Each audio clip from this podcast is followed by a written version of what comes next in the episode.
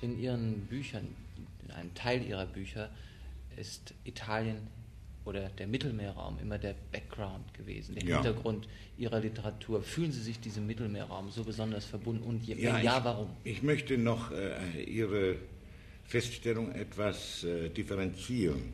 Wenn Sie nachschauen, dann kommen in meinen Büchern überwiegend, soweit Italiener, Mittelmeerleute vorkommen, überwiegend einfache Leute vor. Es ging also mir immer darum, äh, zu jener Schicht Mensch vorzudringen, die noch nicht durch Zivilisation und ähnlichem äh, sagen, ich will nicht gerade sagen, deformiert ist, aber die vielleicht so ihr eigentliches äh, verloren hat.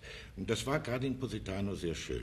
Ich habe aber auch Novellen geschrieben, die im griechischen Raum spielen und auch hier immer der einfache Mensch, mein Talos, beinahe mythische Gestalten. Nicht wahr? Und was lieben Sie denn an diesem Mittelmeerraum so besonders, außer den Menschen? Ja, also ich weiß nicht, ob das, äh, ob es ist doch wohl sicher eine Wahlverwandtschaft, denn äh, wenn man, man sagt, ja, Sie kommen aus dem Trierer Raum, wo so viel blutsmäßig so viel von der Antike und vom Mittelmeer geblieben ist, so scheint mir das doch ein bisschen zu, äh, hätte beinahe gesagt, materialistisch gesehen zu sein, denn es gibt so viele Jungen meiner Art dort, die niemals eine besondere Liebe fürs Latein oder das Griechische oder äh, für den Mittelmeerraum gezeigt haben nicht wahr? Ja, man spricht oft von einer sentimentalen Neigung der Deutschen für ja, Italien. schon, das schon. Aber das ist, hat nichts eigentlich jetzt mit den Italienern zu tun, obwohl ich die Italiener sehr gerne habe.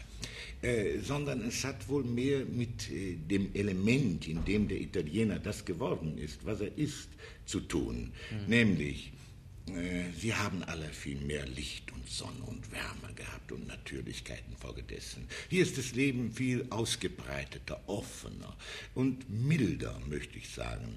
Äh, und heftiger manchmal, aber es, ist, es, es glättet sich auch alles viel schneller. Ich möchte kurzum sagen, man lebt hier besser, man lebt hier fast hätte ich gesagt, menschlicher, nicht so unter dem Gesetz, sondern mehr in der Freiheit, auch im Sinne von Paulus, in der Freiheit, trotz der römischen Kurie, ich bin ja so ganz nah. Ja, aber es ist noch etwas ganz anderes. Wissen Sie, ich bin ein Lichtfanatiker. Ich könnte wohl auf Wärme verzichten.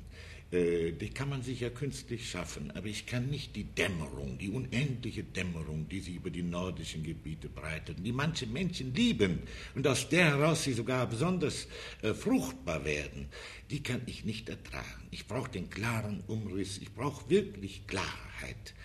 Und ich, vielleicht, weil ich es brauche, verstehen Sie, von mir aus, deshalb liebe ich es so. Nicht, weil ich sehr klar bin, sondern weil ich es nötig habe. Nicht?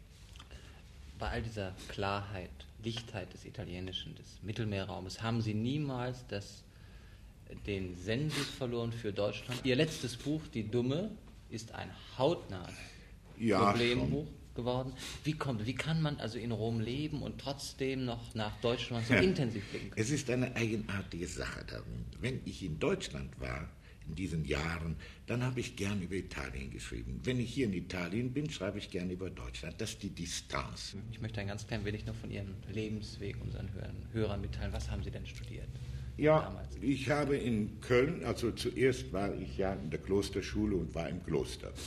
Und dann bin ich als Novize, bin ich entlassen worden, aber nicht, weil ich, äh, sagen wir mal, besonders lockeres Leben geführt hätte, sondern weil ich alles wahnsinnig ernst nahm. Und die haben ganz mit Recht gesehen, eines Tages kommt es ja doch bei dem zum Bruch. Und die waren an für sich, glaube ich, heute ganz weise, dass sie mich damals entließen. Und dann habe ich äh, Germanistik, Philosophie studiert, Kunstgeschichte. Ich konnte gar nicht genug studieren und habe in Wirklichkeit doch nicht studiert. Ich muss sagen, ich war ein ziemlich äh, zerträumter Student, immer vom... Aber Sie haben sehr früh geschrieben. Ja, ich habe erzählt und dann sagte man mir, ja, ich müsste wohl unbedingt das schreiben. Dann fing ich an und so.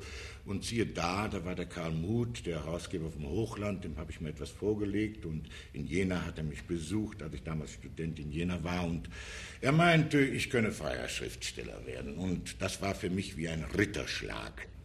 Und äh, wann kam Wir sind Utopia? Wir sind Utopia, ja. Also da müsste ich meine Frau hier haben. Ich weiß es nicht so genau.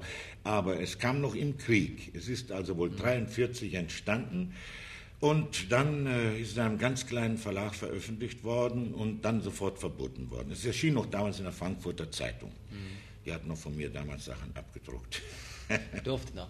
Durften noch, ja, noch, ich meine das auch noch in einem ja, ganz wir anderen sind Utopia Sinne. gelang Ihnen so etwas wie den äh, literarischen Durchbruch in die ja, Elite einer Literatur. Schon auch mit dem Mann von Asteria. Ja. Das war damals schon, da gab es einige Leute, die es äh, ganz energisch auf mich hingewiesen haben. Und dann kam eine Zeit, Sie mussten emigrieren, aber Sie haben während dieser Zeit immer viel geschrieben.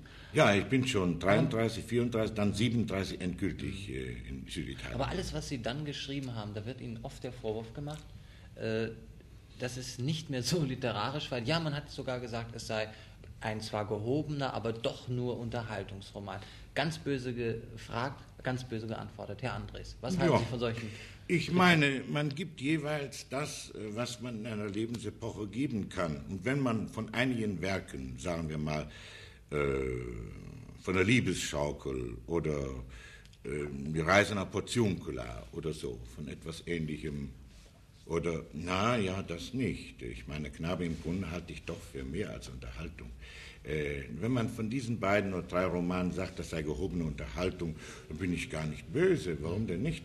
Man kann, es gibt bei, bei vielen großen Erzählern auch Werke, die durchaus eigentlich sich nur als solches bieten. Das sind, sind es auch. Aber ein solcher Vorwurf trifft Sie persönlich eigentlich nicht. Nein, nicht gar nicht. Mehr aber der Knabe im Brunnen ist unbedingt, also in meiner Überzeugung, auch in der Überzeugung der Kritik, ist das viel mehr aber das kann man oft bei einem Buch, wenn man es beginnt, wir sind Menschen und wir haben unsere, oft beginnt man ein Buch, ohne es zu merken, einen gewissen geistigen und vitalen Tiefstand. So etwas kann doch vorkommen. Ja. Und man gibt, was man kann und es erweist sich ja nach, dass das Buch nicht dieselben Qualitäten hat wie andere. Ich kann daraufhin doch den Autor nicht beschimpfen.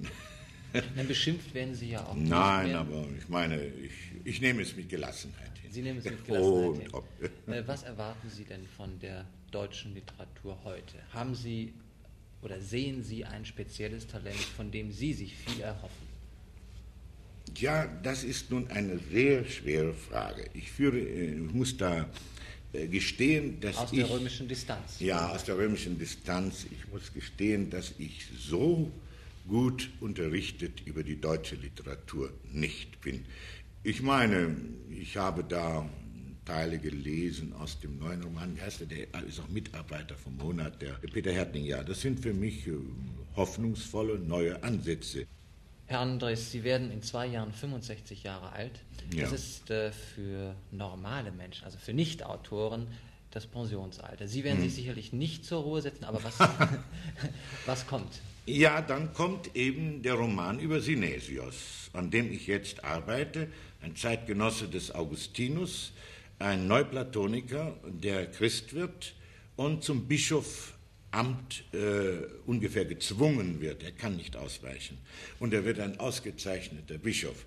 Äh, gerade da heute die Bischofsfrage allgemein so hochgespielt ist und nicht ohne Grund, äh, glaube ich, da schon einen Beitrag liefern zu können. Es ist ein biografischer Roman. Wird es jemals vom Stefan Andres ein Beitrag zur Dramenliteratur geben? Tja, also der. Es gibt zwar im Fernsehen, ist einmal der, der äh, Wir sind Utopia verdramatisiert worden. Ja, es gibt das Stück, äh, das Stück, das heißt Gottes Utopia. Mhm. Das ist wohl 2000 Mal aufgeführt worden auf den Bühnen. Das hat Gründgens noch damals einstudiert oder zumindest hat er es einstudieren lassen, war dabei.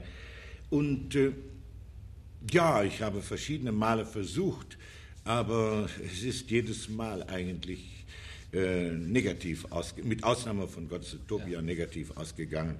Und so dass ich eigentlich glaube, dass ich in die Welt des Theaters keinen, äh, ja, dass ich da nicht mehr hineingelangen werde. Es liegen aber ein paar Stücke vor, die man vielleicht mal später, wenn ich tot bin, aufführen wird. Davon bin ich überzeugt.